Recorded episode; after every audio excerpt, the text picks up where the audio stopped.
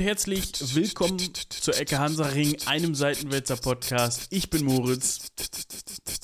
Tschut, tschut. Und ich bin Michael. Und du magst Züge. Oh ja. Zudem müssen wir im Voraus festhalten, dass wir beide ein bisschen verklüngelt sind. Ich glaube, das hat sich aber inzwischen ein bisschen gelegt, weil wir hatten gerade schon 45 Minuten Vorsession mit Organisation und also nicht eine Organisation, sondern organisatorischen Dingen.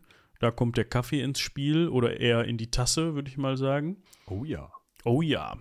Und wir empfehlen euch an dieser Stelle nochmal in die Folge von letzter Woche reinzuhören, weil so wie ich euch Sack, Nasen und Näsinnen kenne, habt ihr das nicht getan, weil die hieß nämlich vom Stochern, Stiefeln und Treideln. Ich glaube aber, in dieser Folge Werbung für eine Folge zu machen, die zur gleichen Trilogie gehört, ähm, ist auch Käse. Ja, aber wir hoffen einfach, dass sich unter den HörerInnen für diese Folge doch der ein oder die andere Eisenbahnromantikerin befindet. So, also mehr auf jeden Fall. Es gibt auf jeden Fall mehr Eisenbahnromantiker in. Muss ich das gendern? Nein, eigentlich. Schreibt uns mal eine Mail. Schreibt uns mal eine Mail, wenn ihr Vorstandsvorsitzende im Eisenbahnromantiker-Club seid, dann schreibt uns gerne eine Mail. Aber es ist ein, vielleicht ein böses Vorurteil, aber ich glaube, das ist doch eine sehr männerdominierte Szene, die Eisenbahnromantik. Könnte ich mir vorstellen.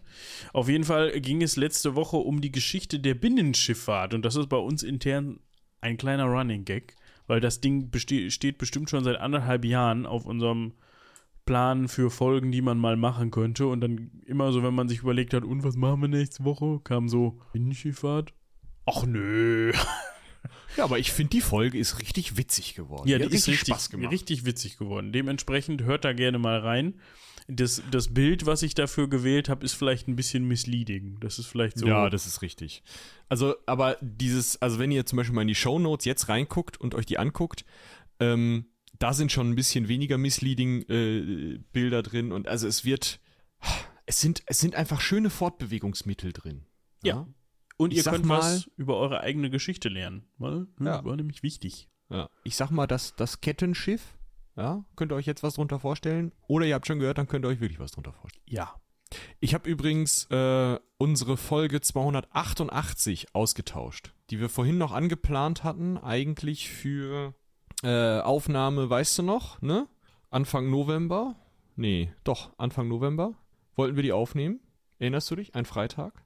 Die 8, 288. Ja. Weiß ich jetzt auf, aus dem Kopf, was wir da machen wollten? Äh, ja, das war das Thema, was, wo ich sagte, da müssen wir viel recherchieren. Das habe ich jetzt einfach rausgeschmissen und später gesetzt, wo wir mehr Zeit zum Recherchieren haben. Ich habe so. ja vorhin von der Trilogie gesprochen. Ja, also von und der also Verkehrstrilogie. Sozusagen. Oder also Fortbewegungstrilogie. Genau. Ähm, wir haben jetzt also nächste Woche einen Sonderfall. Ja, alles weitere nächste Woche. Ja, ich kann ja eigentlich schon mal sagen, dass ich mal im Urlaub bin. Ich bin menschlich enttäuscht. Menschlich enttäuscht. Ich glaube, die letzten Urlaubsvertretungen waren alle wegen mir. Genau. ja, genau. Nee, äh, dann machen wir was anderes. Ähm, wird cool. Danach müssen wir mal endlich klären, warum ich euch immer so nenne, wie ich euch nenne. Also zumindest in Teilen. Ähm, ja, sehr ne? kryptisch, aber ich habe es verstanden. Genau, dann ist Halloween. Ja. Ist klar, was dann kommt, ne? Oder dann, in welchem Bereich wir uns dann aufhalten. Schuhu, schuhu. Dann ist Sonderfolge. Stimmt, da haben wir einen Gast. Und dann kommt der dritte Teil dieser Trilogie. Ich freue mich schon. Die Geschichte der Luftfahrt. Ich hab Bock. Ja, also äh, für den einen oder die andere könnte das wahrscheinlich der spannendste Teil dieser Trilogie sein. Dementsprechend machen wir das natürlich auch als letztes. Genau, und mit, mit Abstand, ne? Wie einen guten, guten Film. Ne? Ja. Ersten Teil rausbringen, zweiten Teil rausbringen, dritten Teil erstmal war. Ganz im Stile von Patrick Rothfuss oder Rotfuß, aber der Mann ist Amerikaner, dementsprechend, ne, der der Name des Windes geschrieben hat. Das ist der erste Teil der Bücher. Es gibt zwei Bücher davon. Also vielleicht kennen, kennen ihr die Bücher. Ja? Und wir warten jetzt schon seit Ewigkeiten, ich glaube 2007 kam das raus und wir warten jetzt schon seit Ewigkeiten auf den dritten und letzten Teil dieser Reihe. Also so machen wir es nicht, aber wir lassen euch trotzdem ein bisschen Zeit, damit ihr euch quasi die Fingernägel abkauen könnt bis dahin. Ja, super. Äh, ich habe übrigens von wegen Rothfuss gestern noch eine wundervolle äh, die Podcast-Folge gehört, die ich an dieser Stelle empfehlen möchte. Tue er dies. Und zwar, ähm, ihr scheint ja, also da ihr noch da seid, sonst würdet ihr das nicht hören und dann, ach, es hilft alles nichts. Ja, also de, de, de, da ihr noch da seid, scheint ihr ja es zu mögen, wenn zwei Typen sich irgendwie über ein Thema unterhalten. So, also einfach zwei Dudes, die sich so ein bisschen über ein Thema, meistens auch ein bisschen beömmeln, so. Und das gibt's auch tatsächlich von einer Sendung des WDR, die da Quarks heißt. Und zwar die sogenannten oder auch Quarks Science Cops. Das sind jetzt einfach zwei Dudes, ich glaube Physiker, die sich mit so einer etwas lustigen, ja, ich sag mal, Noir-Cop-Ästhetik und äh, 80er Jahre Synthi-Musik äh, meistens um irgendwelche Themen kümmern, die jetzt eher der Pseudowissenschaft zuzuordnen sind. Ich finde das lustig, ja, ist so ein bisschen Hoaxilla bei den Öffentlich-Rechtlichen. Oh, ich glaube, das darf man nicht sagen. Wahrscheinlich werden unsere beide irgendwie. Ja, egal. Falls die Hoax Mistress äh, zuhört, ähm, sorry. Äh, genau. Ja, also äh, es ist auf jeden Fall eine sehr nette, ein sehr nettes Format, wo sich halt zwei Typen unterhalten und die haben noch so einen Polizeisprecher, das ist auch sehr witzig. Und da geht es, und jetzt kommt nämlich äh, die Überleitung, die ich da hatte, um sogenannte Batchblüten. Bachblütentherapie kennst du, oder? Nee, habe ich ehrlich gesagt noch nie gehört. Okay, Bachblüten, das ist so, ähm, so Tropfen oder Cremes oder so. Und das ist so Pseudomedizin-Zeug. Bachblütentherapie, ja. So, und da, ne, da geht es halt um, keine Ahnung, dann irgendwie, das gibt irgendwie so und so viele Pflanzen und die sind, die haben Wirkungen angeblich. Das ist aber so verdünnt wie Homöopathie. Ne? Also hier, äh, weiß nicht, 1 zu 110.000 oder so, kannst du dir vorstellen. Ja? Ja, ich kann das ja mal eben hier zitieren. Bitte. Die Bachblütentherapie ist ein in den 1930er Jahren von dem britischen Arzt Edward Bach, ja, ich dachte jetzt, es geht wirklich um den Fluss, also um das Gewässer Bach, aber nein, es geht um Edward Bach, begründetes und nach ihrem benannten alternativmedizinisches Verfahren ohne nachgewiesene pharmakologische Wirksamkeit. Laut Wie auch. Laut Also- Bachs zentraler These beruht jede körperliche Krankheit auf einer seelischen Gleichgewichtsstörung. Die Ursache dieser Störung sei in einem Konflikt zwischen der unsterblichen Seele und der Persönlichkeit und eine Heilung könne nur durch eine Harmonisierung auf dieser geistlich, geistig-seelischen Ebene bewirkt werden. Geistlich-seelisch ist was anderes. Ja. So, was passiert da? Also da, der nimmt, man nimmt halt, äh, ich sag mal jetzt, ähm, Blüten von, ich weiß jetzt nicht, welche Pflanzen der nimmt, irgendeine Pflanze aus. Also alle, Pfla alle Pflanzen, die äh, der nutzt, sind aus Südengland. Ja. Also auf der ganzen Welt gibt es keinen, nur Südengland. Und äh, die legst du dann mal so eine halbe Stunde in Wasser und lässt da die Sonne drauf scheinen. Ist wichtig. Und dann nimmst du das, also nimmst die Blüten vorsichtig raus, ja, nimmst das Wasser, äh, streckst das 50-50 mit Brandy, muss ja auch schmecken. Und dann äh, träufelst du das irgendwie in ein Glas Wasser oder so. Oder das kannst du noch verdünnen und keine Ahnung. Ist ganz wild. Müsst ihr euch die Folge anhören. Worauf ich hinaus wollte ist, das heißt ja gar nicht Bachblüten. Weil der Mann ist ja Engländer. Und laut historischen Quellen hat er sich nachgewiesenermaßen Batch ausgesprochen. Ei, ei, ei. Das heißt, das ist die Batchblütentherapie. Und wenn ihr alles andere nicht interessant findet, trotzdem hört euch diese Folge an, weil es ist einfach turbolustig, wie sie sich die ganze Zeit verbessern müssen, weil sie halt auch andauernd Bachblüten sagen. Und das ist genau wie bei dem Rotfuß da. Ja, ach, deshalb bist du drauf gekommen. Genau. Ja. Äh, Also, Langer Weg, aber das kennt man ja von mir. der benutzt zum Beispiel, man kann ja hier mal so ein paar Auszüge machen, der benutzt zum Beispiel die gewöhnliche Waldrebe für Tagträumerei. Mhm. Also die steht für den emotionalen Zustand Tagträumerei. Nee, die hilft dagegen. Ja, oder so. Und dann gibt es auch noch die Eiche für niedergeschlagene, erschöpfte Kämpfer, der nie aufgibt. Mm, Ich bräuchte dann eher den Ölbaum, der steht nämlich, also Olive, der steht nämlich für totale Erschöpfung von Körper und Geist. Okay.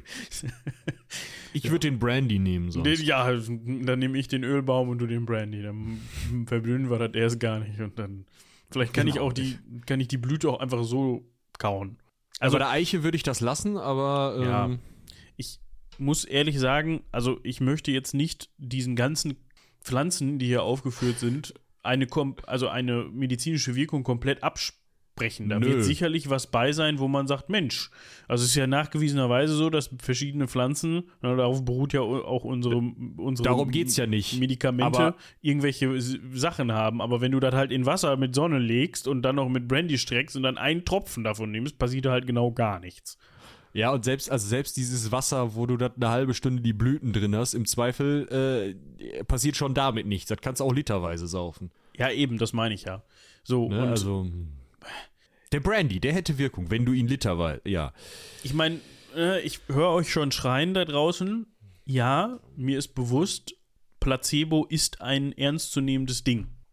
Ja. Aber äh, ach, wir müssen eigentlich, eigentlich, wir, wir verlieren bestimmt Hörerschaft, wenn wir jetzt hier äh, uns äh, zum Thema, äh, also ich habe eine sehr klare Meinung zu solchen ähm, nicht nachgewiesen wirksam, also nicht wissenschaftlich nachgewiesen wirksamen äh, alternativmedizinischen Methoden. Und nichts von wegen, wer heilt, hat recht, weil das ist halt Käse, weil die meisten, äh, also, ne, wenn du, wenn du halt jemandem so eine Methode zuführst, sei das jetzt Batchblüte oder andere Zuckerkugeln, ähm, Placebo-Effekt, der wirkt. Da brauchst du dann, aber dann brauchst du das Geschicker da nicht drum machen. Dann kannst du halt auch Ahoi-Brause fressen. Ja, die Frage ist halt, der wirkt halt auch nur gut, wenn du wirklich selber dran glaubst. Ne? Nicht immer. Also da gibt es so ein schönes, wir kommen hier so ein bisschen vom Thema ab, aber wir kriegen bestimmt gleich wieder die Kurve. Da gibt es so ein schönes Experiment von den Mythbusters. Ja, und Wir damals müssen die Weichen nur richtig stellen. Exakt. Das hatte ich, irgendwie sowas hatte ich gerade im Kopf. Ich konnte es noch nicht zu Ende formulieren. Ja. Dass die Leute auf den Drehstuhl gesetzt haben und dann geguckt haben, ja, wie schlecht wird ihr denn und wann wird ihr schlecht und so und dann haben sie halt eine Probandenschaft mit Fake hier, also sie haben glaube ich drei, also einmal haben sie die Leute ohne alles draufgesetzt und gesagt, ja, hier viel Spaß, lol. dann haben sie die Leute mit einer mit einer echten Anti-Übelkeitspille draufgesetzt. So, und das war dann ein bisschen besser, aber auch nicht ganz. Dann haben sie den Leuten eine Pille gegeben und gesagt, das ist eine Anti-Übelkeitspille. Es war aber gar nichts. Ne? Es war einfach ein Präparat ohne Wirkung. Das hat besser funktioniert oder das hat genauso gut funktioniert wie die Anti- Anti-Übelkeitspille, glaube ich, wenn ich das nicht richtig im Kopf habe. Wie gesagt, müsste ich nochmal nachgucken. Und dann haben sie der dritten Gruppe oder vierten Gruppe, je nachdem, wie man es nimmt, gesagt, wir geben dir jetzt eine Tablette, die hat keine Wirkung. Das ist ein Placebo. Also Ja. und selbst da hat es besser funktioniert als der, der ne, Drehstuhl ohne alles. Also von daher, das ist nicht zu vernachlässigen, und, aber ich glaube, es wirkt schon ganz gut, wenn du glaubst, ne, dass, dass du da jetzt was kriegst, was sich heilt. Dementsprechend, ja, dafür muss man das aber jetzt nicht ins Wasser tunken und mit Sonne und das nicht. Aber vielleicht haben wir auch Vielleicht. jemanden in den E-Mails, ich wollte gerade sagen, vielleicht haben wir auch jemanden in den Kommentaren, aber eher haben wir ja hier E-Mails, der uns aufklärt, doch, weil hier und da Studie XY von, von der äh, Batchblütentherapie oder Bachblütentherapie. Ja, hör, hör, hör dir einfach mal die Folge von den Science Cops an. Das Thema Studien ist da ein bisschen witzig. Ja, wahrscheinlich. Gut. Wo wir gerade von E-Mails sprechen, ich wollte noch auf eine E-Mail zu sprechen kommen. Und Oh. zwar vom lieben Benny. Ich hoffe, ich darf das hier erwähnen, aber sonst hätte er was dagegen gesagt. Und zwar Ja. hat der nochmal für uns ChatGPT bemüht, was das Wort Jugoslawien angeht. Das ist jetzt schon ein bisschen Mhm. her. Aber wir hatten auch eine Folge über Tito und sein Jugoslawien gemacht. Dementsprechend, sein ChatGPT war ein bisschen schlauer als meins in der Folge und er sagt, das Wort Jugoslawien setzt sich aus zwei Teilen zusammen. Ja, okay. Jugo, dieser Teil des Wortes stammt vom Wort Jug, was auf Serbisch, Kroatisch und Slowenisch Süd bedeutet und bezieht sich auf die geografische Lage des Landes im Ah. Süden Europas. Slawien, dieser Teil des Wortes leitet sich von Slawen ab, was die Bevölkerungsgruppe bezeichnet, Äh. die in den verschiedenen Regionen des Landes leben. Slawische Völker waren und sind in vielen Teilen Europas verbreitet. Zusammen bedeutet Jugoslawien also Land der südlichen Slawen und bezieht sich auf die slawischen Völker, die in den südlichen Teilen Europas ansässig waren. Vielen Dank an Benny für die Aufklärung. Anscheinend, aber das ist ja mit ChatGPT so, ne? Also ich musste ihn ja richtig kitzeln und er wollte es mir trotzdem nicht erzählen und bei dir, ja, hat er es ausgespuckt. Ja. Also vielen Dank auch nicht immer besser als Google, ne? dafür. Ansonsten bedanken wir uns noch, ich glaube, äh, Sufjan hatte noch was geschrieben, hatte sich auch auf die Jugoslawien-Folge bezogen. Vielen Dank dafür und du hast uns auch noch einige weitere Themenvorschläge gesendet, die haben wir wahrgenommen und dann hat man noch was von Harald gekriegt und so und auf jeden Fall vielen, vielen Dank für eure zahlreichen Mails. So, und jetzt kommen wir zur von Michi eben schon angekündigten Weichenstellung. Jetzt kommen wir zum, zur Eisenbahnromantik. Ja, also, was haben wir uns gedacht? Wie gesagt, wir wussten, yo, äh, wir haben jetzt die Binnenschifffahrt gemacht, sollen wir nicht auch mal noch über was anderes aus der Richtung sprechen? Und ich sag mal, ich wusste gar nicht, dass das schon so früh angefangen hat, ne? Also. Nee, das hatte ich auch nicht so richtig auf dem Zettel, aber ich habe mich damit vorher auch nicht wirklich bezei bezeichnet, beschäftigt. Wir sprechen heute, um das mal eben aufzuklären, wir haben ja schon von Weichen und Hasse nicht gesehen gesprochen, von der Geschichte der Eisenbahn. Ja, letzte Woche ging es um Flussbefahrungen, Binnenschifffahrt, heute Eisenbahn. Weil das steht Toll. nämlich auch irgendwie in der Konkurrenz, ne? Auf jeden Fall. Also da ist ja äh, tatsächlich viel Möglichkeit, dass, äh, ja, weiß ich nicht, dass halt äh, es hin und her geht äh, zwischen Bahn und äh, Schiffchen und dass da meistens ist es ja so, dass die Dinge mit der Bahn äh, mit dem Schiffchen angeliefert werden und dann äh, auf die Bahn dann nochmal so ein bisschen, zum Beispiel jetzt vom Hafen zum Kohlekraftwerk dann mit der Bahn. Ne? So, das gibt's ja heute auch häufiger noch, dass halt an den Binnen Binnenschifffahrtshäfen und an den, auch an den großen Containerhäfen tatsächlich die Bahn ähm, dann anschließt und nicht nur der LKW. Äh, ich sag mal, da fängt's nicht an, ne? Nee, auf keinen Fall. Also der Gütertransport ist zwar von Anfang an wichtig, ähm, aber woanders kann man sagen. Und heutzutage ist es natürlich so, mit den Bahnen, die man hat, kann man auch dem Binnenschiff auch auf längere Strecken durchaus gut Konkurrenz machen. Das war auch nicht immer so. Ja, das stimmt. Äh, Es hatte dann halt vor allem irgendwann auch einen Geschwindigkeitsvorteil. Ne? So kann man das, glaube ich, festhalten. Und es war vor allem auch vielleicht wirtschaftlicher. Aber da kommen wir alles drauf zu sprechen. Erstmal Genau. können wir uns ja um die Quellenlage ein bisschen kümmern. Ne? Das heißt, wir wollen euch mal wieder ganz kurz mit der Einordnung der Quellen langweilen. Das fand ich nämlich an dem Punkt ganz spannend und auch ein bisschen zum Schmunzeln, wo wir wieder zum Stichwort Eisenbahnromantik kommen, weil das Ja. Problem an der Geschichte ist nämlich, dass klar, also es gibt Forschung dazu und es gibt natürlich auch Museen dazu und so weiter und so fort, aber vieles davon befindet sich tatsächlich in Privatbesitz, beziehungsweise ist das jetzt keine offizielle Forschungsstelle Eisenbahnromantik, sondern das ist halt der Eisenbahn e.V. Ich sag's mal so. Husum Süd. Neben dem Technikmuseum äh, Museum Sinsheim, was man kennt, wo ja auch die Concorde und die ähm, TU 144, hört euch die Folge an, äh, stehen, gibt es halt auch in Heilbronn-Böckingen ein Eisenbahnmuseum, ja, in Horb am Neckar, in Freilassing, in Nördlingen, das Bayerische Eisenbahnmuseum. Manche davon sind bestimmt größer, als ich das jetzt denke, aber mein Gott, in allein in Nordrhein-Westfalen gibt es 20 Eisenbahnmuseen, unter anderem in Coesfeld-Lette, in Gangelt, Schierwaldenrath, ja, in Köln-Nippes, das finde ich auch immer wieder schön. Ah, es gibt auch hier ein mh, Eisenbahnmuseum in Münster, wurde 2011 aufgelöst, ist jetzt in der Museumseisenbahn Hamm. Ja, schade. Ich meine, zu Hamm passt es, ne? Wer ist, Ja, noch nicht in als Hamm, in Münster.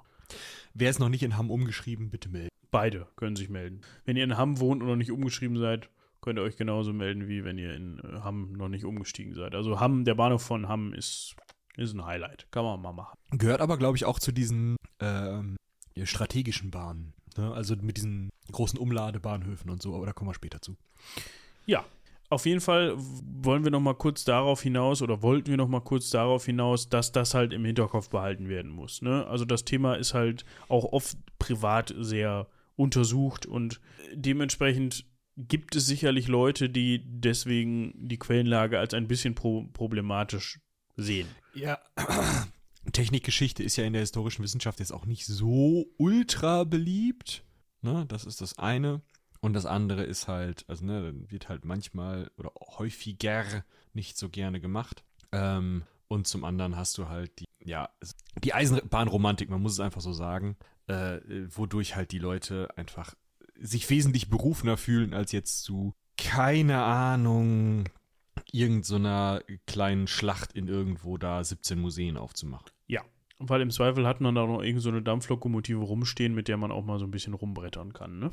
Gut, Was natürlich witzig ist. aber wir fangen vorne an Und da finde ich die historische Definition der Eisenbahn tatsächlich recht spannend, weil wir heute, wenn wir das Wort Eisenbahn hören, so ist es zumindest bei mir, dann denken wir an das Gefährt, was auf den Schienen ja. unterwegs ist, die Bahn. Also ne, Lokomotive, was auch immer das dann für eine ist. Und dann hast du noch die, so diese roten Zäpfchen von der Regionalbahn habe ich meistens im Kopf, die immer noch dieselbetrieben sind. Stimmt, die roten Zäpfchen, ja, die, ja, genau. Und die haben meistens dann so einen Doppeldeckerwaggon dahinter. Ja, ach so. nee, ich meinte, ich meinte diese, diese kleinen. Wenn hier, ah, die Spitzen. Ja, deswegen Zäpfchen. Ah, ja, das macht Sinn. Ich habe jetzt an ne? die hier RE2 und so ein Kram gedacht. Nee, nee, nee. Der, die haben meistens so einen Doppeldeckerwagen, das ist die anderen, an die man denken kann. Oder ähm, diese anderen äh, orange-grauen äh, Doppeldeckerwagen. Da denke ich, äh, fahre ich auch immer häufiger mit. Hier LRX oder so heißen die, glaube ich. Ja, genau, ja. genau. Ja, und diese Zäpfchen, das sind dann die, die noch am Bahngleis stehen und so machen, weil. Ja, total super. Weil die halt, weil der Dieselmotor halt läuft, ne? Ja. Das denkt man sich ja auch jedes Mal so, ah ja, guck. Sieht, und die sehen gar nicht nach Dieselmotor aus, finde ich, weil die eigentlich nee. so recht modern aussehen. Und diese ja, aber dicken Müsse, die Regional-Express-Geschichten, die sehen eher aus wie Diesel, aber die sind elektrisch. Genau, aber diese Zäpfchen, die so dieselig sind, die sind halt für die, die ganzen kleinen Kackstrecken gedacht, ne? So hier bei uns äh, Richtung Coesfeld raus, weißt du, ein Gleis und irgendwie, weiß ich nicht, die ganze Zeit links eine Kuh, rechts eine Kuh und Ja, oder nach Techte halt oder so. Ja, genau, kommst halt nur an einem Bahnhof aneinander vorbei, danke. Ja. Gut, aber früher war das tatsächlich so. Ich kann ja mal eben die Brockhaus äh, das Brockhaus Bilder Konversationslexikon zitieren aus 1837. Mmh, ja. Zum 1837. Stich, ja, okay. zum Stichwort Eisenbahn. Eisenbahnen, Riegel- oder Schienenwege sind fahrbare Straßen mit festen Gleisen von Eisenschienen oder mit eisenbeschlagenem Holz und Steinen, auf denen die Räder der Wagen laufen, wodurch der Widerstand, welchen sie auf gewöhnlichen Wegen am Umfange erleiden, so weit aufgehoben wird, dass beinahe nur die Reibung an der Achse noch zu überwinden bleibt und ihre Fortbewegung durchschnittlich wenigstens zehnfach erleichtert wird oder ist. Mit anderen Worten, ähm, die wussten schon, warum sie das machen, aber die haben sich, äh, also das war noch nicht so festgefahren mit der Eisenbahn. Ne? Es war mehr so, wenn da eine Straße ist, die äh, metallbeschlagen ist, dann bitte ist eine Eisenbahn. Ja, also also das Wort Bahn in dem Sinne ist ja auch definiert mit einem, mit ein, also es meint ja nicht das, was auf der Bahn unterwegs ist, sondern die Nö. Autobahn ist ja auch ne, der Weg selbst. Und so genau. ist die Eisenbahn halt dann die Strecke gewesen, die aus diesen Eisenschienen bestand. Aber heutzutage ist das Wort halt in unseren Köpfen konnotiert mit, das ist das Ding, was Chuchu macht und da drauf rumfährt. Genau. Was im besten Fall auch bei mir hat das auch mit Dingen, die hintereinander hängen zu tun. Die Eisenbahn ist für, besteht für mich immer auch aus verschiedenen Waggons und so. Es ist so eine Kette halt. Aber mm. muss nicht. Ist, ja. Nee, wenn man alleine an so Straßenbahnen in San Francisco denkt oder so. Ja, aber das kann auch dann, dann spricht man auch schnell, wenn man nur eine Lokomotive sieht. Von der Lok. Von der Lok, ja. ja. So, wie geht das Ganze denn überhaupt los? Wo hat man denn als erstes überhaupt mal überlegt, Mensch, es macht vielleicht Sinn, dass wir, also erstmal brauchen wir ein paar grundsätzliche Erfindungen, das Rad brauchen wir, sonst funktioniert der ganze Käse nicht. Da gehen wir wow, von aus, dass wir, wir, wir haben bei der Binnenschifffahrt ja jetzt ja, wobei doch, wir haben beim Einbaum angefangen. Nee, okay, red weiter. Also, wir überspringen jetzt mal die Erfindung des Rades. Da können ja. wir vielleicht auch noch mal irgendwann gesondert drauf eingehen. Aber das brauchen wir. Also, wir müssen das Prinzip des Rads haben. Aber das ist jetzt nicht so das Problem, weil mh, hm, ich glaube, wir starten im 16. Jahrhundert und schon weit vorher hatte man natürlich Kutschen und äh, Ochsenkarren und äh, Handkarren ja. und irgendwas mit, mit Rädern. Ne? Also das was ist wir, jetzt nicht das Problem. Ja, was wir zur Eisenbahn auch noch brauchen, jetzt außer den allervordersten Vorläufern, über die können wir gleich nochmal kurz sprechen, aber äh, ist das Eisen.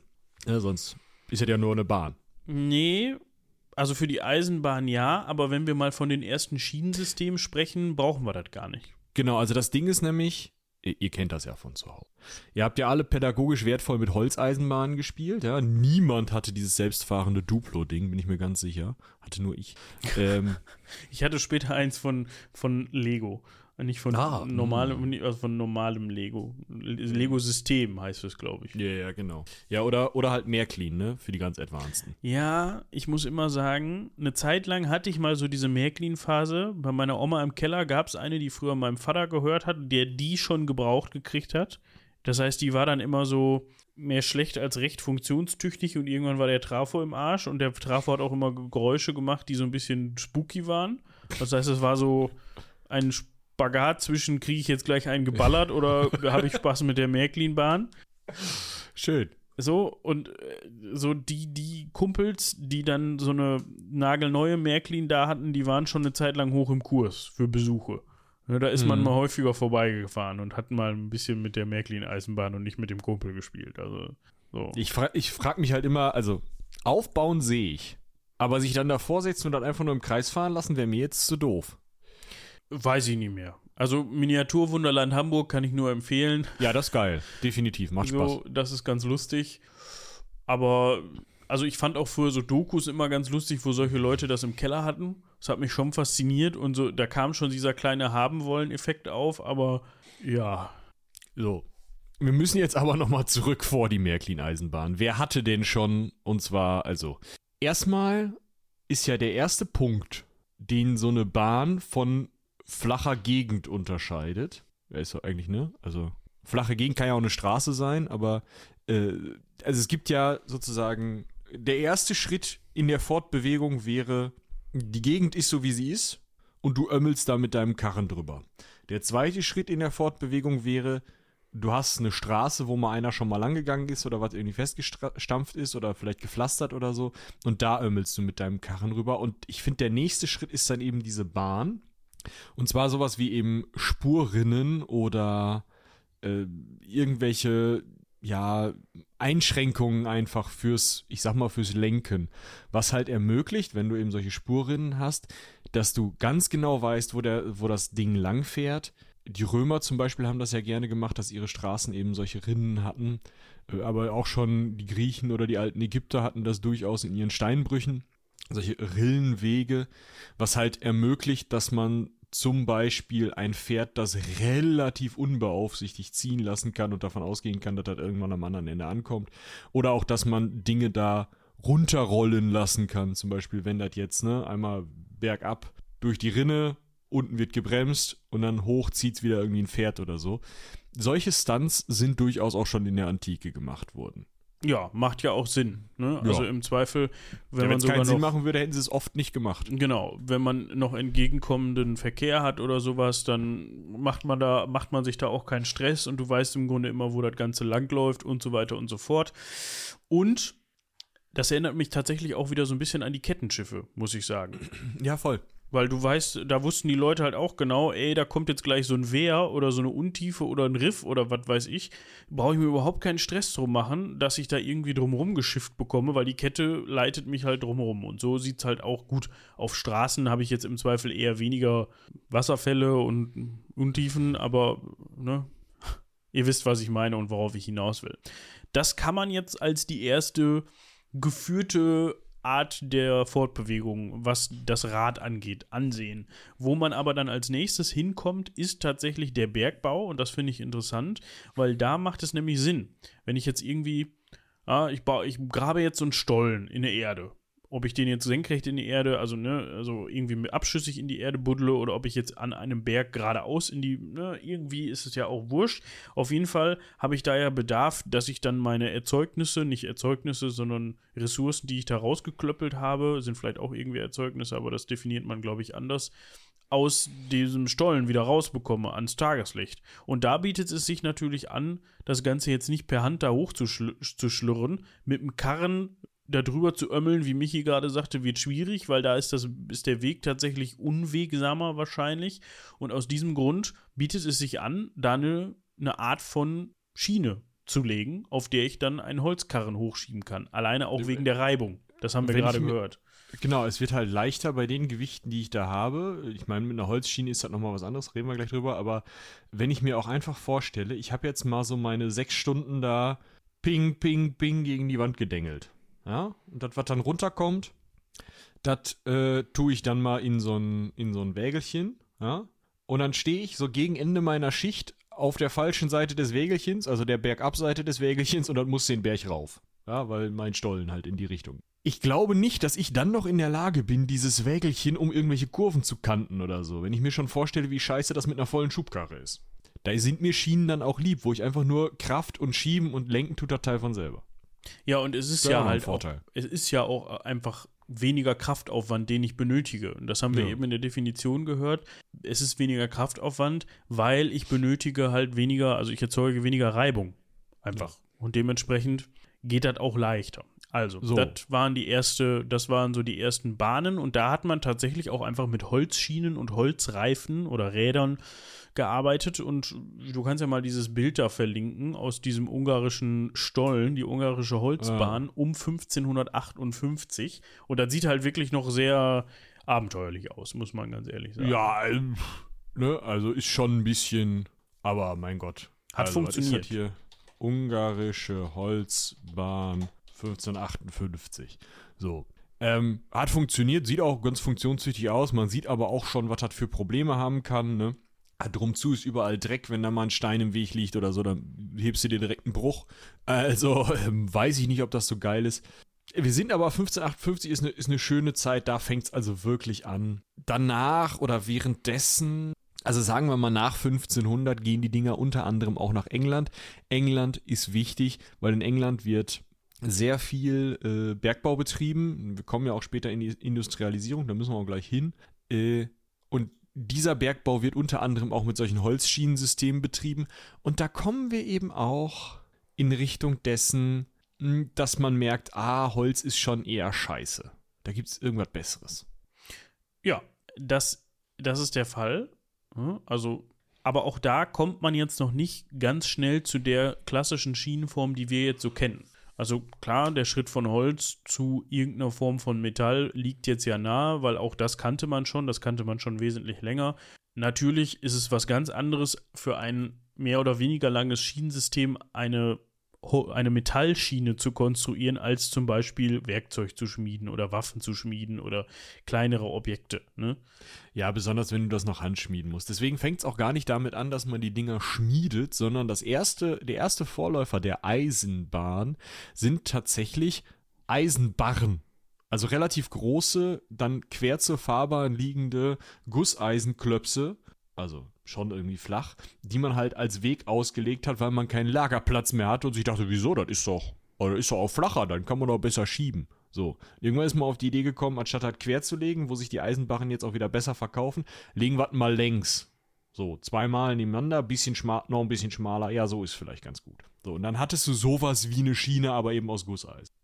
Ja, das heißt, diese Gusseisenbarren haben dann auch, wir sind jetzt schon im 18. Jahrhundert angekommen, hatten dann auch eine, einen hölzernen Längsbalken als Grundlage. Ne? Also die waren auf einem hölzernen Längsbalken und die hatten dann mehr oder weniger auch schon ein Profil, das ja diese Fahrzeugräder, was auch immer dann da für Fahrzeuge drauf gelaufen sind, da kommen wir auch gleich noch drauf zu sprechen, aufgenommen haben und geführt haben. Ne? So dass das halt nicht das Profil in dem Rad selber war, sondern die Schiene selber die Führung geboten hat. Genau, also das ist 1767 sind wir da, dass du halt eine Schiene hast, die aus Metall ist und auf Holz liegt.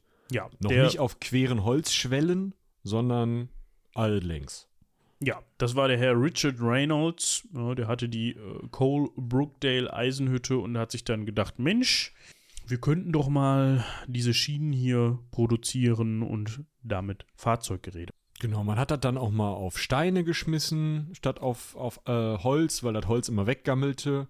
Äh, das Problem ist, also das sieht man auch heute noch bei der Eisenbahn, finde ich sehr, sehr spannend. Bis heute, diese Betonschwellen, die unter die Züge, unter die Eisenbahn gelegt werden, die man häufiger mal sieht, die sind nicht so stabil und halten nicht so lange wie Holzschwellen. Obwohl die Holzschwellen halt bis zum Dort hinaus mit allen möglichen Chemikalien behandelt sind und deswegen echt nicht cool sind, sind an einigen Stellen Holzschwellen notwendig, weil diese leichte Verformbarkeit, die ein Holz hat, im Gegensatz zu einem Stein, der ja brechen kann oder schneller mal bricht, ähm, bei den Belastungen durch die Schienenfahrzeuge tatsächlich wesentlich besser funktioniert. Und das hat man tatsächlich dann auch bei den ab 1770 eingeführten ähm, Steinunterlagen, das waren ja noch keine querliegenden Schwellen, äh, für die Schienen immer wieder festgestellt, dass diese Steinunterlagen leichter kaputt gingen als die Holzbalken, wenn die Holzbalken nicht gerade durchgegammelt sind.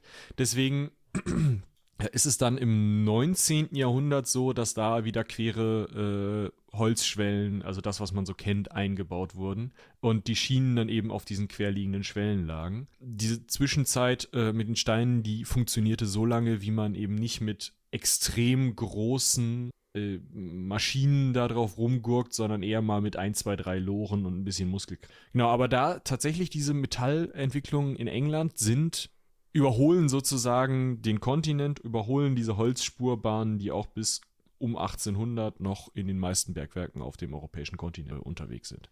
Was andere Kontinente angeht, übrigens bis dahin äh, nichts mit äh, Eisenbahn. Ja, so, jetzt haben wir ja im Grunde schon geklärt, ja, jetzt hat man da die ersten Schienen, jetzt sind wir sogar schon bei, bei, bei Metall- bzw. Stahlschienen, ne, kommt halt ganz drauf an.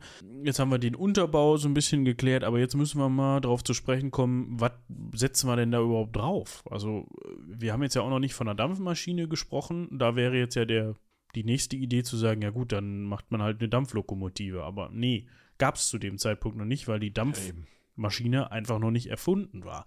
Und während man im Stollen, also im Bergwerksbetrieb, da können wir jetzt auch noch mal ganz kurz darauf zurückkommen, sich denken kann, ja gut, dann hat halt irgend so ein Willi, der halt den Schade, kürzesten Willi. Strohhalm gezogen hat, äh, diesen Karren da vielleicht auch mit noch einem anderen Willi da den Stollen hochgeschoben, ne? Aber für eine Strecke, die sich jetzt über mehrere Kilometer, also größere Distanzen einfach erstreckt, macht das ja wenig Sinn. Weil dann kann ich auch, also klar ist das einfacher, als den Handkarren über den Waldweg zu juckeln. Aber im Zweifel möchte ich ja auch, wenn ich mir schon die Mühe mache, da so eine Schiene hinzulegen, vielleicht auch größere Mengen an Waren transportieren. Ne? Oder vielleicht auch Personen. Und welcher Schluss liegt nahe? Man kennt die Kutsche, die so über die Waldwege gejuckelt ist, die kann man dann ja auch einfach auf die Schiene setzen. Und so hat es tatsächlich Pferdebahnen, sehr, sehr lange Pferdebahnen gegeben.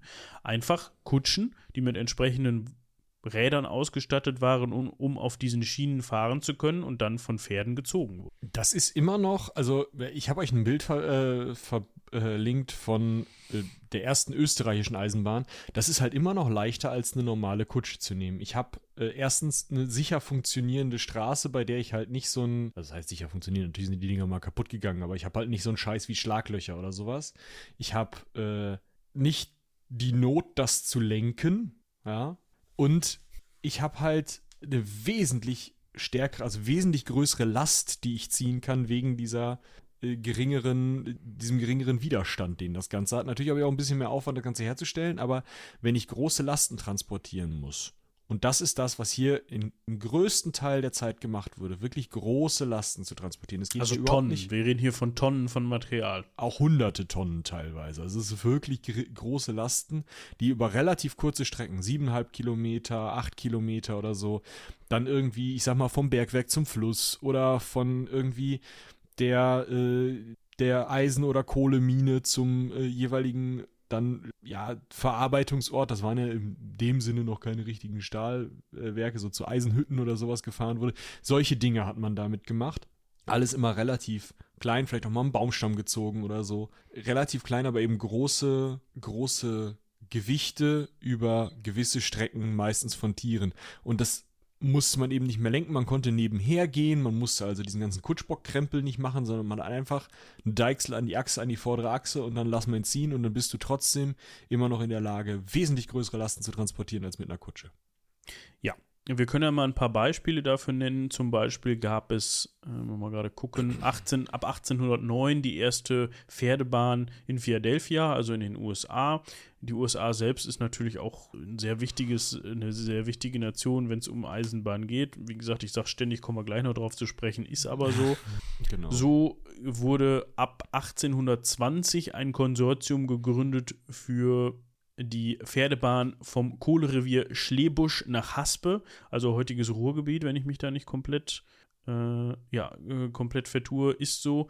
Und so wurde dann zum Beispiel 1828, äh, das klingt jetzt wie böhmische Dörfer, sind es aber nicht, die Schlebusch-Harkorter Kohle, Kohlenbahn gegründet ja, und die hatte die Länge einer preußischen Meile. Und da weiß ich nicht, was bei den Preußen schiefgelaufen ist, ne? aber siebeneinhalb Kilometer ist eine preußische Meile. Also Ja. ich weiß nicht, ob die zum Größenwahn gel- an Größenwahn gelitten haben, aber mein Gott, ja, müsste man sich mal mit beschäftigen, wie das zustande gekommen ist. Auf jeden Fall mh, liegt auch in Westfalen äh, diese Eisenbahn, beziehungsweise hat in Westfalen gelegen und die wurde 1828 fertiggestellt und eben dann von pferdegezogenen Wagen benutzt.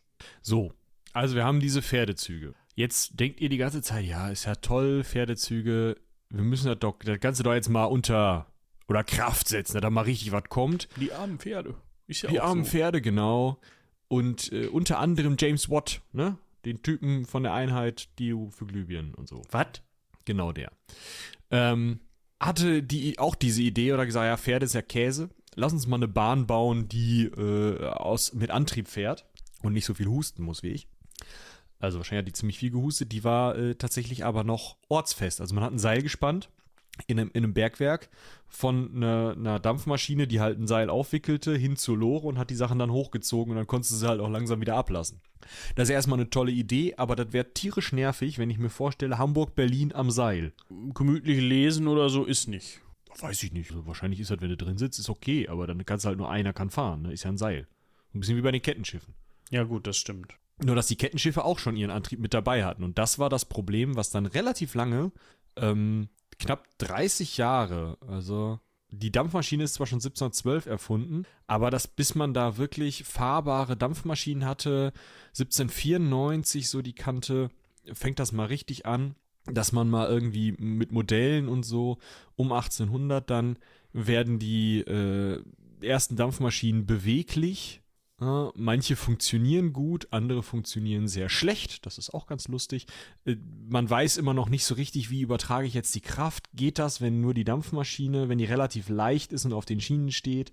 Ähm, funktioniert das dann? Nee, eher nicht. Ah, lass uns mal ein Zahnrad einbauen. Also die sind noch nicht so weit, dass sie sagen, wenn ich viel Gewicht auf die Schiene bringe, dann habe ich genug Reibung, um mich dann vorwärts zu treiben.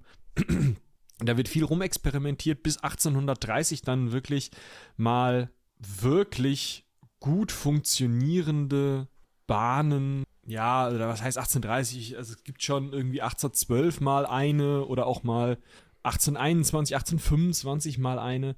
Aber das sind alles, also, ah, die Nachbarn sind eingezogen, sie bohren jetzt. Hm. Ähm, also bis 1830 sind das alles so, so eigen, einzelne Modelle und noch nicht so eine Art von Serienfertigung, die dann auch wirklich an Maschi verschiedenen Orten eingesetzt werden kann. Die sehen auch alle noch aus wie ein Trecker mit Schornstein. Ich mache mal, ich, ich verlinke euch mal irgend so Bild hier. Die Phoenix zum Beispiel. Ja. Was man dazu auch noch erwähnen muss, ist, dass wir ja immer noch in der Zeit sind, wo man gusseiserne Schienen verwendet. Ja, da wurde noch nichts geschmiedet bzw. gewalzt. Und da hatte man dann relativ schnell das Problem, das war bei den Pferdewagen wohl noch nicht so, aber bei den dampfbetriebenen Maschinen schon, dass die immer mehr gebrochen sind, weil die die Belastung nicht ausgehalten haben. Das heißt, um gut funktionierende dampfmaschinenbetriebene Lokomotiven und Züge zu haben, brauche ich auch erst wirklich ja, geschmiedete, also in dem Sinne nicht geschmiedet, sondern gewalzt. Ne? Man darf sich das jetzt nicht so vorstellen, dass da jemand mit einem Hammer an so einer Schiene steht und die zurechtdengelt. Ding, Ding, ja, genau. Sondern das wurde dann schon maschinell gemacht, beziehungsweise mit entsprechenden Walzen gemacht. Die brauche ich erst, um wirklich Fortschritt erreichen zu können mit dampfbetriebenen Lokomotiven. Äh, was übrigens, also es gibt noch zwei weitere Probleme, die bei dampfgetriebenen äh, Lokomotiven dazukommen. Das eine ist, bis zu den Koalitionskriegen, also bis 1808 die Kante, also 1815 nach den Kriegen hat sich das dann irgendwie durchgesetzt, ist ein Pferd einfach billiger. Klar. Ja, also Kohle ist halt, die musst du aus dem Boden holen, dann wird die da verfeuert, alles blöd. Äh, die zu dem Zeitpunkt sind Pferde so weit verbreitet, dass es einfach viel billiger ist. Dann wird aber Futtermittel durch die Kriegsverheerungen knapp und dann wird es auf einmal besser möglich, eine Lokomotive wirtschaftlich zu betreiben. Und wenn dann erstmal eine gewisse Menge Lokomotiven wirtschaftlich betrieben werden und die Technik weiterentwickelt ist, brauchen die im Zweifel weniger Kohle und es ist normaler, dass Kohle gefördert wird. Ja. Das ist der eine Punkt. Und der andere Punkt, das sieht man ganz schön an dem Dampfwagen der Königlichen Eisengießerei Berlin.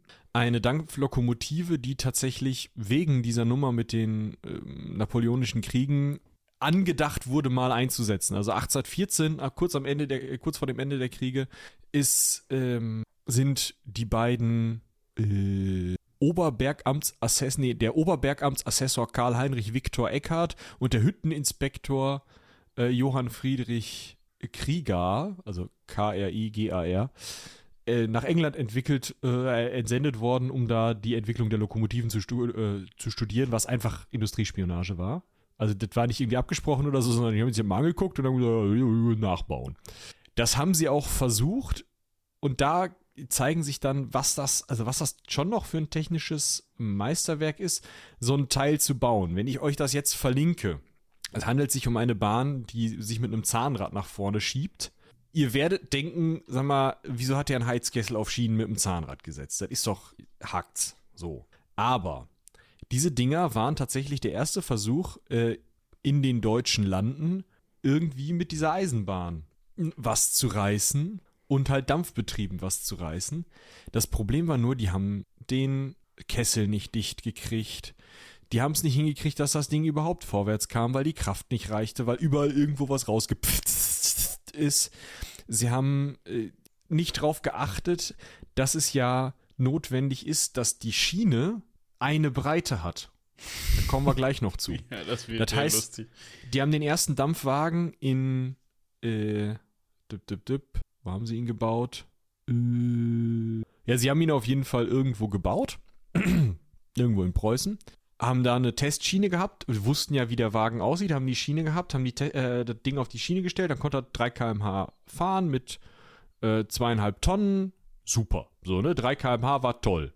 Dann haben sie das Teil auseinandergedübelt und nach Königshütte gefahren, äh, in Oberschlesien, wo sie das Teil nutzen wollten, um Kohlezüge zu ziehen, weil das war ja die Grundidee, dass man halt die Pferdekraft ersetzt, der nicht mehr so viele Pferde futtern, füttern muss, äh, durch, diese, durch diese Kohlebahnen. Und jetzt hatten sie aber dummerweise da, wo sie das Teil wieder zusammengedübelt hatten, nicht dran gedacht, die gleiche Spurweite zu nehmen. Das heißt, diese, diese Bahn passte einfach nicht auf die Schiene und konnte dementsprechend dort nicht fahren. Außerdem war der, äh, waren Kessel und Zylinder nicht dicht, also das Ding konnte nicht in Betrieb genommen werden und ist später verschrottet worden. Mit dem zweiten Testbahnwagen, den die da gebaut haben, ist ihnen was ähnliches passiert. Da haben sie wenigstens auf die Breite der Schiene geachtet, aber das Ding haben sie auch nicht dicht gekriegt. Das ist nicht. Also, sie haben es 1817 fertiggestellt. Sie wollten damit 1819, dann hatten sie es äh, getestet, hatten sie es ähm, an ein, äh, also ins Saarland gebracht, um es da fahren zu lassen. Wollten es 1819 montieren, haben für das Remontieren drei Jahre gebraucht. Immer war irgendwas kaputt. 1821 haben sie gesagt, komm, also Ende 1821, sie haben äh, Anfang 1819 angefangen, Ende 1821 haben sie gesagt, oh, ey, was ist das hier? Haben nochmal nachgefragt, haben es gerade so hingekriegt, dass das Teil mal ein paar Meter gefahren ist. Ohne Gewicht hinten dran. Und 1823 haben sie gesagt, komm, scheiß was drauf und haben es irgendwo in Schuppen gestellt, 1834 dann verkauft. Na, für äh, 334 Taler. Ähm, Das heißt aber nicht, kompletter Reinfall. das heißt aber nicht, dass man nicht zeitgleich irgendwo woanders schon funktionierende dampfbetriebene Lokomotiven Nö, die Engländer hat. haben da mit 70 Tonnen rumgezogen, aber die Preußen haben es halt einfach nicht auf Kette gekriegt. Ja, und was man auch dazu sagen muss, nur weil das dann irgendwann funktioniert hat, heißt das nicht, dass jetzt auf einmal überall nur noch Dampflokomotiven rumgefahren sind und die Pferdewagen verschwunden sind. Ja, also es gab immer noch ganz viele zahlreiche St- Strecken, auf denen einfach nur Pferdewagen unterwegs waren. Das hatte unter anderem auch den Grund, dass die wesentlich zugänglicher waren und dass viele Strecken da waren, gebaut worden sind, aber du musstest dann deine eigenen Gäule und deinen eigenen Wagen mitbringen, um da drauf zu fahren. Es war jetzt nicht so, dass dann da die, die von der Doch. Eisenbahngesellschaft betriebenen äh, Dinger verkehrt sind, in die du dann zugestiegen bist, sondern es war zum Teil auch einfach so, dass du dann mit deinem eigenen Zeug das machen musstest. Und wenn jetzt jemand mit der Dampflokomotive kommt, ist die natürlich viel, viel teurer. Gerade als Prototyp. Wir können ja mal nach England gucken. Da hat nämlich 1821 Edward Peace die parlamentarische Genehmigung ähm, für da zu dem Zeitpunkt noch pferdebetriebenen Tramroad bekommen zwischen Stockton und Darlington im Nordosten Englands. Und er hat das dann auch schon mit eisernen, eisernen Schienen gemacht. Und auf dieser Bahn fuhr dann, jetzt muss ich mal gerade gucken, 1825 dann auch die erste von Stevenson, also es war ein Herr namens George Stevenson, ein Ingenieur, gebaute Lokomotive Nummer 1.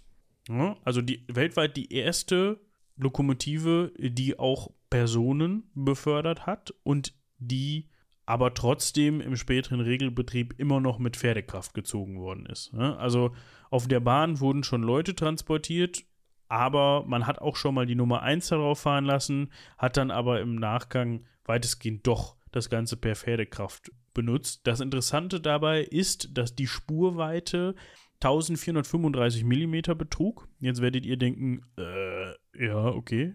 Warum ist das interessant? Warum ist das interessant? Weil das tatsächlich in der Folge zum Standard für die meisten Eisenbahnen der Welt wurde. Ja, ich glaube, wir haben heute auch noch 1435 mm, oder? Warte mal. Vielleicht kannst du das mal eben rausfinden, was die Deutsche Bahn da benutzt. Kleine, Rand, Bestimmt, ja. kleine Randnotiz. Im Zusammenhang mit dieser Nummer 1 Lokomotive gab es dann auch das erste Todesopfer der Geschichte mit dampfbetriebenen Eisenbahnen. Und zwar ist dann die Nummer 1 beim Betrieb, hat sich spontan in ganz viele Einzelteile aufgelöst, also das Ding ist explodiert. Und so ist am 1. Juli 1828 der Maschinist John Cree dabei zu Tode gekommen. Ja, der ist dann vom Kessel, es nennt sich glaube ich Kesselzerknall. Da gibt es ein paar schöne Fotos von.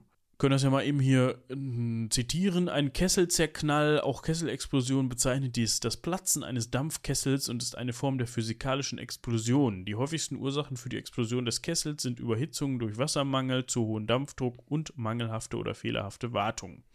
Ja, Ja. da gibt es ein paar schöne Fotos von. Das Ich wollte gerade sagen, äh, welches Foto schlägst du vor? gerne passiert. Also ich finde hier das Kesselzerknall bei einer ähm, Mallet-Lokomotive der Schmalspurbahn Nestun, O- äh, in Norwegen. Das sieht gut. Das sieht gut aus, alles klar. Ich, ich verlinke euch das und dann kann ich euch jetzt auch mal ein paar Takt, Takte zum Thema ähm, Spurweite sagen. Ähm, das ist äh, für viele ein diffiziles äh, und äh, sehr, sehr knall, so viel zum Multitasking, äh, ein diffiziles und sehr nationalistisch aufgeladenes Thema. Es ist nämlich so, die 1435 Millimeter, 4 Fuß 8,5 Zoll, ja, eigentlich müsste da noch ein Millimeter dran, ähm, diese 4 Fuß 8,5 Zoll Breite ist die Regelspur in weiten Teilen Europas. Die Europäische Union, 87 Prozent aller Strecken sind so, aber da muss man auch einrechnen, in der Europäischen Union fahren auch sehr, sehr viele historische Bahnen rum, die dann halt nicht diese, diese Breite haben. In Nordamerika und China ist es fast ausschließlich so. Japan verwendet die Spurbreite für die Shinkansen, also diese Schnell Hochgeschwindigkeitszüge. Australien für die Langstreckenverbindungen. Also das ist die, die Spurweite so. Die nutzt man im größten Teil. Betonung Europas liegt zumindest. auf im größten Teil. So, jetzt gibt es schon mal die in Europa vielleicht noch wichtige, gerade im Ostblock, äh, ehemaligen Ostblock wichtige, also ne, in der UdSSR wurde die 1520 mm Breitspur, auch russische Breitspur verwendet. Gerne auch schon mal 1524 mm, genau äh, die 5 Fuß Breite. Diese 4 mm bei den 1524 hat man dann weggenommen, weil man dachte, damit kriegt man äh, weniger Spurspiel, also dann wackelt der weniger. Und könnt, man kann aber die alten Züge noch benutzen, scheint funktioniert zu haben. Sie nutzen diese Breite immer noch.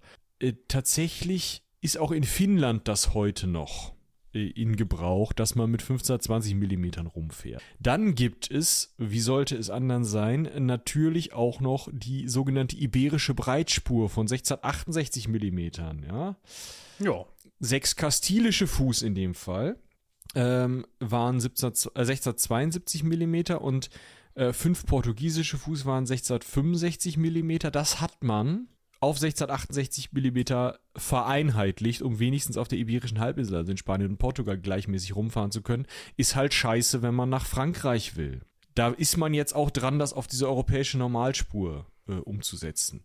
Es gibt natürlich auch noch die 1600 mm 5 ein Viertel Fuß Spur, 5 ein Viertel Fuß dabei äh, das englische Maß, auch in Baden äh, benutzt, ja, ursprünglich, weil man dachte, Ja, ja, also in, in äh, Irland, Nordirland und Teilen Australiens hat man das benutzt, weil man, weiß ich nicht, das toll fand, die Zahl. In Baden hat man es benutzt, weil man dachte, naja, dann können die anderen äh, Staaten nicht auf unserer Spurbreite rumfahren. Das ist aber mittlerweile alles angegeben. Es gibt auch noch die Pennsylvania-Spur oder die 1-Meter-Spur, ja, die 1000 Millimeter Spur, gerne in Brasilien, bei Schmalspurbahnen in Deutschland benutzt und bei Schmalspurbahnen in Deutschland benutzt. Das wird auch noch kleiner. Es gibt auch die 600 Millimeter ähm, Spur für den Bergbau zum Beispiel. Ja?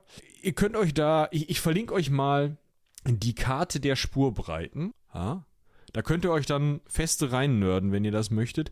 Was wir festhalten können, man hat sich nie ganz einigen können und da kaspert man heutzutage in Europa immer noch dran rum. Ja, so viel dazu. Man ist halt nicht früh genug drauf gekommen zu sagen, Mensch, lass uns das doch mal einheitlich machen, dann können wir uns gegenseitig alle besuchen mit den Eisenbahnen. Ja, also das ist halt, ne, Russland äh, oder die UdSSR hat halt viel äh, vereinheitlicht für sich. Europa hat relativ viel vereinheitlicht. Da sind dann eben auch die ehemals kolonisierten Gebiete teilweise mit drin. Südafrika hat aber, also das südliche Afrika, hat einfach eine andere Spurbreite, for the lols. Brasilien nutzt die Meterspur. Ähm, Südostasien nutzt sie auch, weil es geht. Indien hat nochmal eine ganz eigene Idee von Spuren. Ja. Argentinien nutzt die indische Breite, warum auch nicht, ne? Also ist ganz, ganz lustig. Grönland übrigens hält sich raus. Grönland hat keine Eisenbahn, meinst du? Äh, exakt. Ja, das ist ein bisschen schade. Aber Ja. gut, vielleicht kommt da ja irgendwann noch mal was. Wir können noch mal ganz kurz auf die Länge der ersten Eisenbahnstrecken eingehen. Und zwar war das oft nicht so, wie wir das von heute kennen. Ne, dass wir sagen können, ey, wir fahren Berlin-München. Sondern das ist mehr so in Richtung, man hat halt zum Beispiel, ja, Bergwerke mit Häfen verbunden. Ja. So war es zum Beispiel dann die Liverpool and Manchester Railway, äh, die 56 Kilometer lang war. Ja, vom, vom, von der Stadt zum Hafen, ne? Exakt, genau. Oder, oder na, die erste dampfbetriebene Fernbahn, wenn man so möchte, war die, jetzt muss ich mal gerade gucken. Ah ja, da darf man nicht durcheinander kommen. Das war die Grand Junction Railway, die durch Mittelengland geführt ist. Also England selber, eine Nation, die Vorreiter waren im, in Sachen Eisenbahn. Mhm. Die war 82 Meilen bzw. 132 Kilometer lang. Es gab aber vorher auch schon die pferdebetriebene Bahn zwischen Budweis und Linz. Und war Budweis, ja, ich weiß, ja. man, man tendiert dazu, das direkt so ähm, Ah, nee, nee. amerikanisch auszusprechen, weil man das Budweiser kennt, ne? Aber zwischen Budweis Österreich-Ungarn. und Linz, genau, das hat nichts mit den USA zu tun. Die war, wo war sie denn? Die war auch gar nicht so kurz, die war auch über 100 lang, glaube ich. War Übrigens eine 1106er Spurweite, 1106 Millimeter, also relativ schmal sogar. Oh Leute, das könnt ihr doch mal irgendwo hinschreiben, wie lang die war. Drei österreichische Fuß, sechs Zoll Breite. Ja, Nur, dass ihr da auch nochmal schön durcheinander kommt mit den Füßen. weiß ich jetzt nicht. Die war auf jeden Fall ähnlich lang. Ja. Das war schon eine ganz schöne Strecke. Die führte über, mal hier gucken.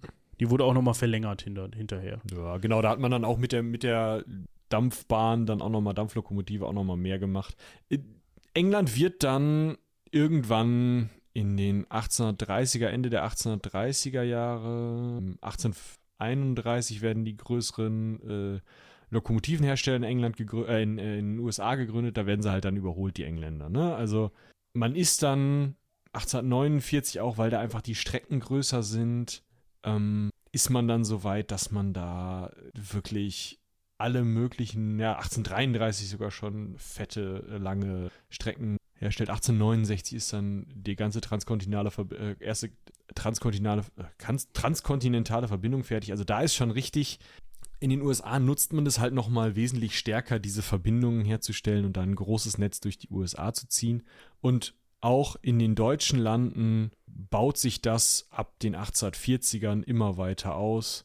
Man fängt halt mit diesem Dampfwagen der 1816 an, verkackt's halt hart äh, und Nürnberg und Fürth, das kennt man ja dann, ne? diese Ludwigseisenbahn, die dort eröffnet wurde, äh, 1835, da geht's dann langsam los und ich sag mal, wenn man sich so ein bisschen die Karten anguckt, gegen 1900 ist es halt wirklich klein und verästelt.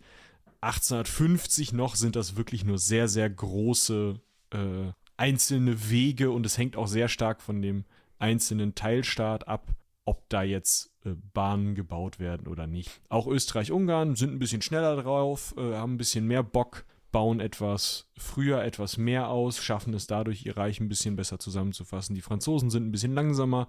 Die Schweizer haben jetzt ein sehr gutes Bahnsystem, haben es aber äh, erst sehr spät angefangen. Ähm, in China wurde die erste Bahn direkt zerkloppt, weil die Leute Angst davor hatten.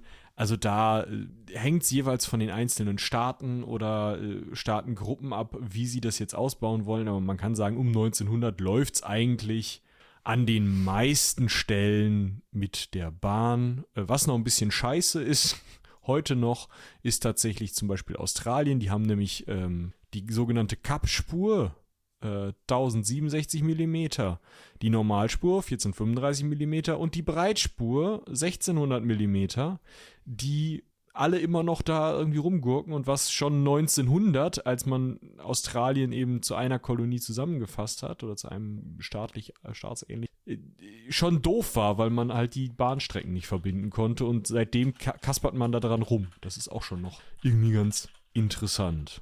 Ja, also Bahnausbau sehr staatenabhängig, aber bis 1900 ist halt eigentlich. Ich versuche gerade nochmal rauszufinden, warum man denn überhaupt unterschiedliche, also ob es tatsächlich Vorteile gibt, dass man sagt, nee, ich baue jetzt eine Breitspurbahn oder ich baue jetzt eine Schmalspurbahn oder was auch immer die Spurweite. Mm, also die Breitspurbahn äh, ist natürlich in der Lage, ein bisschen mehr mitzunehmen im Zweifel, weil, also nur bis zu einer gewissen Länge kann man so einen Zug wirklich vernünftig betreiben irgendwann ist das blöd, wenn der viel zu lang wird. Da ist es dann leichter, ähm, einfach die richtige, also die in die Breite zu gehen. Also wenn man mehr mitnehmen möchte, ist Breite gar nicht schlecht. Ja, ich habe auch äh, gerade noch gelesen, dass es tatsächlich zu militärischen Zwecken interessant war. Jetzt fragt man sich, hä, warum? Ja, weil man sich möglichst im Zweifel von seinem Nachbarn absetzen wollte. Ja, man wollte eine ja, andere genau, Spurweite, ja, man wollte eine andere Spurweite wählen als der Nachbar, weil im Zweifel, wenn es dann zu einem Krieg kommt, könnte der Nachbar ja einfach ganz schnell mit seinen Eisenbahnen auf den eigenen Schienen, also auf meinen Schienen rumfahren. Und ja, genau dasselbe gilt zu konkurrierenden Unternehmen. Aber das hat es teilweise auch gegeben, dass Strecken parallel nebeneinander gebaut wurden.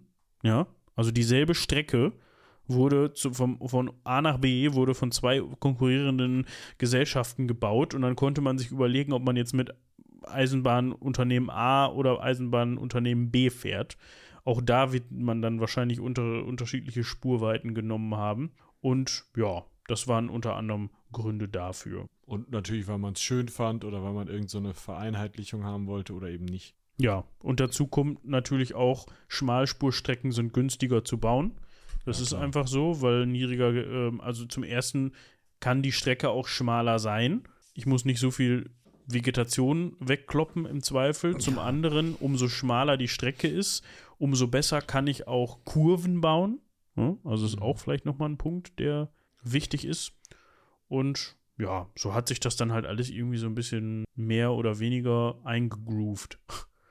Wir können ja mal kurz auf die militärische Bedeutung von so äh, Dingern kommen, warum du halt vielleicht nicht mit einer kleinen Schmalspurbahn darum gurken willst, weil du möchtest natürlich, wenn du die militärisch nutzt, möchtest du möglichst viel Zeug, möglichst großes Zeug, ich sag mal jetzt nur mal so Eisenbahngeschütze im Ersten Weltkrieg, möglichst flott von A nach B kriegen. Dafür hat man dann eben gerne so Breitspurbahnen, auch gerne mehrere Spuren gebaut, gerne da, wo man sie sonst nicht gebrauchen konnte, also nicht zwischen großen Städten, sondern ähm, leere Landstriche überbrückend. Und deswegen gibt es einige Bahnschienen, äh, die tatsächlich, also was heißt Bahnschienen, jetzt heute noch Schienen, die tatsächlich mal gebaut wurden und, und Streckenverbindungen sind, die eigentlich jetzt nicht komplett sinnlos sind, aber die man nicht gebraucht hätte, ähm, sondern die einfach gebaut wurden, um eben sie dann militärisch, primär militärisch nutzen zu können. Mhm.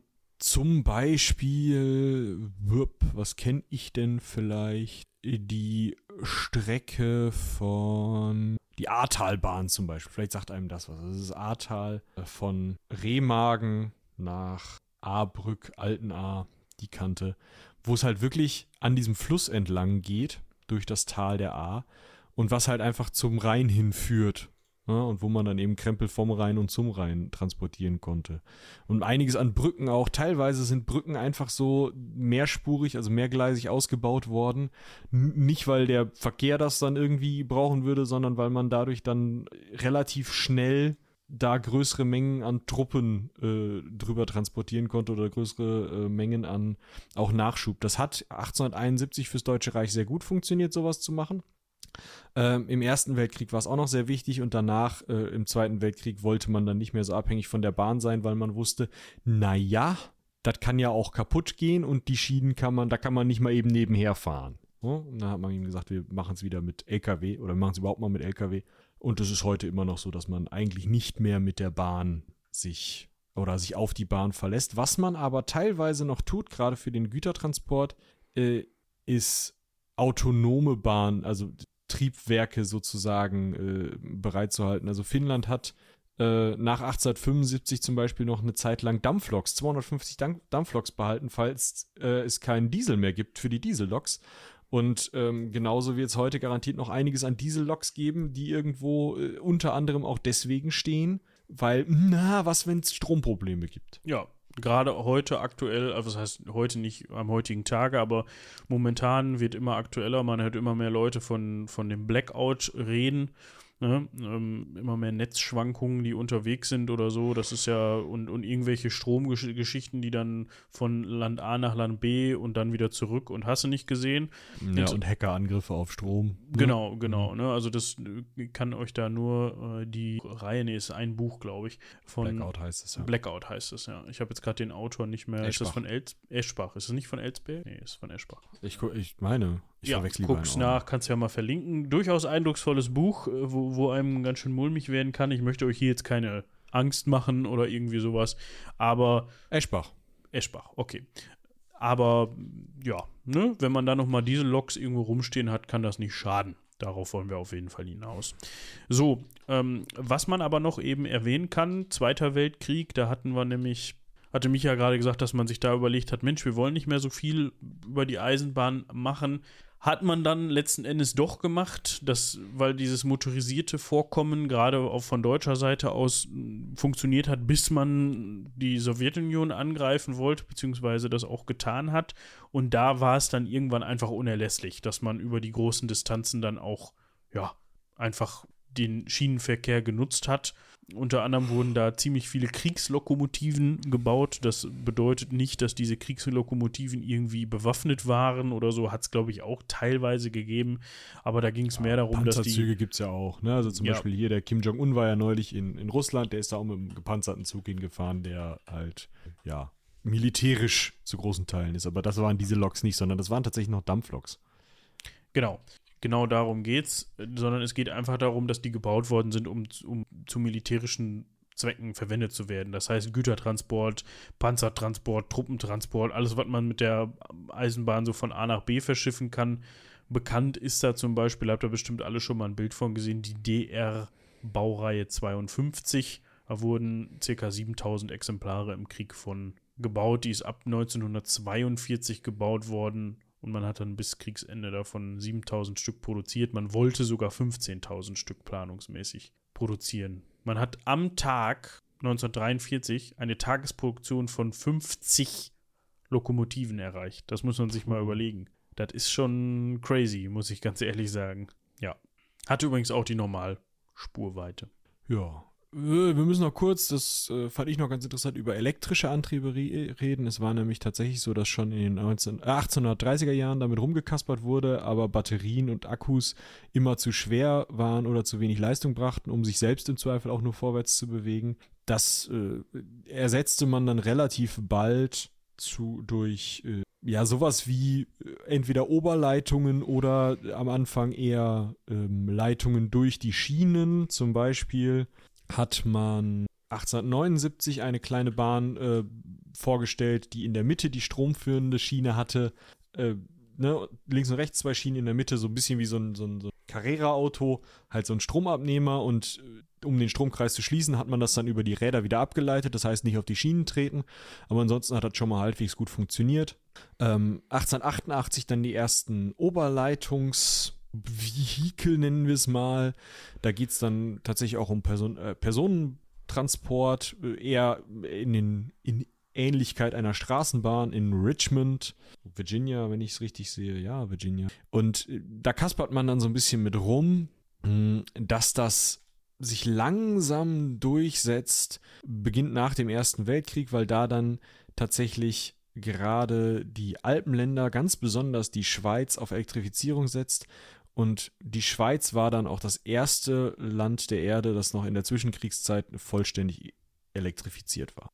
Ja, also das kann man sich vorstellen, ne? ist auch heutzutage noch so, dass die alpinen Länder bzw. Länder generell mit, mit vielen Bergen einfach den Vorteil haben, dass sie ihre Höhenunterschiede durch Stauseen sehr gut zur Stromgewinnung nutzen können. Ne, da kann man mit Stau, mit Wasserkraft halt einfach sehr, sehr, sehr viel machen. Und dementsprechend macht es ja auch Sinn, dass man da dann eben auch auf, ja, elektrisch betriebene Züge setzt. Elektrisch betriebene Züge sind übrigens auch schneller als die anderen. Ähm, klar, es gibt so ein bisschen äh, sowas wie so ein Propellerzug, das hat man dann noch mit, mit Diesel gemacht. Ähm, aber schon 1903 äh, der AEG-Triebwagen mit Drehstrombetrieb einfach mal 210 km/h gefahren, das ist schon sportlich. Dann gibt es eben den Schienenzeppelin mit Propellerantrieb, 230 km/h, kurz danach, 1931. Und ähm, der aktuelle Rekord wird von einer, einem modifizierten TGV, also einem französischen Hochgeschwindigkeitszug, gehalten mit 574,8 km/h. Im Standard, sage ich mal, fahren so seit um 2000, 1989 schon in Frankreich, die Züge maximal 300 km/h. Zum Beispiel eben der Shinkansen, der ICE, der RENFE in Spanien, der TGW in Frankreich oder die chinesische CRH 380A, die sogar 350 fährt. Ja, das ist schon amtlich, wenn man mit 350 Sachen da über die Schiene pleckt, glaube ich. Das ist. Mm, ja, ja. ja. Ich meine, China ist auch was groß, ne? Und wenn man sich den Zug anguckt, der sieht auch schon ziemlich, also ziemlich torpedoförmig vorne aus. Aber ist halt auch nötig, ne? Bei der Größe. Ja, definitiv. Äh, bei der Geschwindigkeit. So. Also das muss natürlich alles irgendwie halbwegs stromlinienförmig genau. gemacht werden. Ich muss mir mal gerade hier ein Bild angucken. Also, um das nochmal eben festzuhalten, dieser, dieser Rekord, der vom TGW erzielt worden ist mit den 574,8 km/h, das war natürlich nicht im Regelbetrieb. Ne? Das war natürlich ein modifizierter Zug, der genau dafür gebaut worden ist, um eben diesen Rekord zu brechen. 2007 war das in Frankreich. Also, da, da sind jetzt keine Passagiere mit 500, also nur Lokführer und Bahnpersonal waren da in dem Zug. Da sind jetzt keine normalen Fahrgäste mit 574,8 km/h durch die Gegend gebrettert. Ne? Sehr geehrte Fahrgäste, an dieser Stelle eine Durchsage. Auf der Strecke von Hamm-Introp nach Hamm-Böhnen werden wir nun auf 400, äh, 574 km/h beschleunigen. Ich wünsche Ihnen viel Spaß. ich glaube, das würde doch zu einigen ich glaube, das schaffst du auf der Strecke auch einfach nicht. Nö. Aber also du schaffst es dann nicht in Hamm-Böhnen anzuhalten oder wo du auch immer hin wolltest. Quietsch! Ja, das wird schwierig. Also man muss natürlich auch dazu sagen, klar, der ICE 3 ist das, glaube ich, der, der das zum ersten Mal erreicht hat, beziehungsweise der auch als aktuell noch rumfährt. Der hat eine zugelassene Höchstgeschwindigkeit von 330 km/h und ich glaube, ich habe auch schon mal im ICE gesessen und hatte da knapp 92, 300 auf der Uhr stehen, so ungefähr. Da kriegst du ja auch gar nicht viel von mit. Das ist ja schon echt geil. Also wenn du da drin sitzt, dann ist ja, fühlt sich das ja jetzt nicht anders an, ob du 200 oder 300 fährst. Das ist technisch gesehen echt schon beeindruckend, muss ich sagen. Aber die St Streckenabschnitte, auf denen der ICE wirklich 300 plecken kann, die sind, glaube ich, recht rar gesät. Rar gesät. Also auf der, auf der Strecke das weiteste, was ich mal so gefahren bin, ich bin jetzt noch nicht so viel, viel reif, also bin nicht viel mit der Bahn, klar, ich bin viel mit der Bahn gefahren, aber nie viel im Fernverkehr.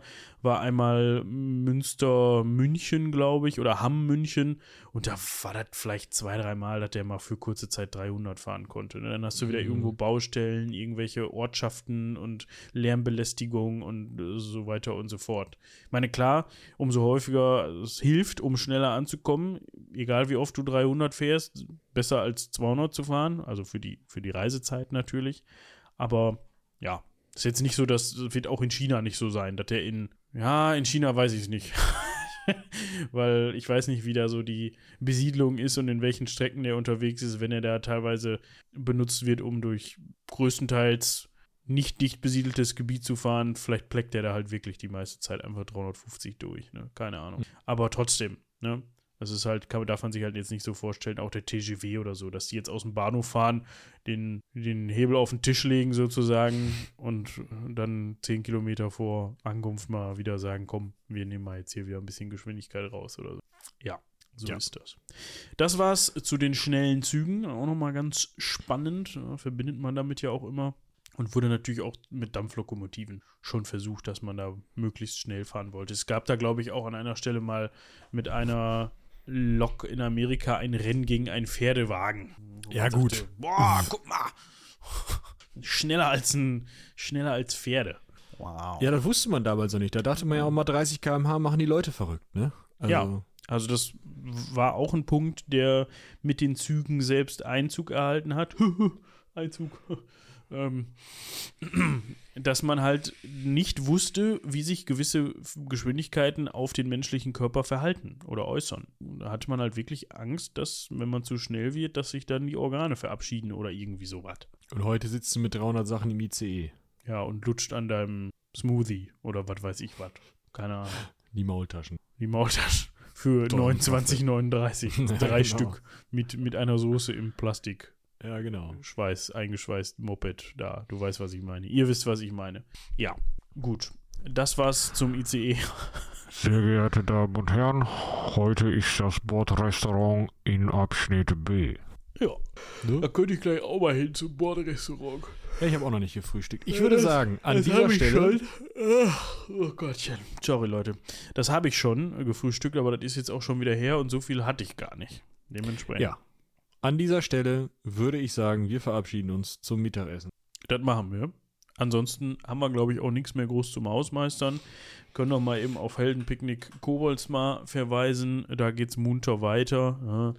Da habt ihr So jetzt Episode soll. 2. Ich weiß gar nicht, ob jetzt müsste eigentlich dann auch Episode 3 rauskommen, ne? wenn, wenn Mhm. ihr das hier hört. Wenn ich mir nicht ganz sicher bin. Wenn ich mir nicht ganz sicher bin. Wenn ich mich nicht vertue, wollte ich natürlich sagen. Ihr merkt schon, das mit dem Verklüngeltsein fährt so langsam wieder in den Bahnhof ein. Und dementsprechend würde ich sagen, das war's einfach für heute, wie du schon sagtest, mit der, mit der ganzen Eisenbahnerei hier und der Eisenbahnromantik. Und in diesem Sinne, thank you for traveling with Deutsche Bahn. Ganz genau. Und deshalb würde ich sagen, haut rein. Bis zum nächsten Mal. Bis dann. Tschüss.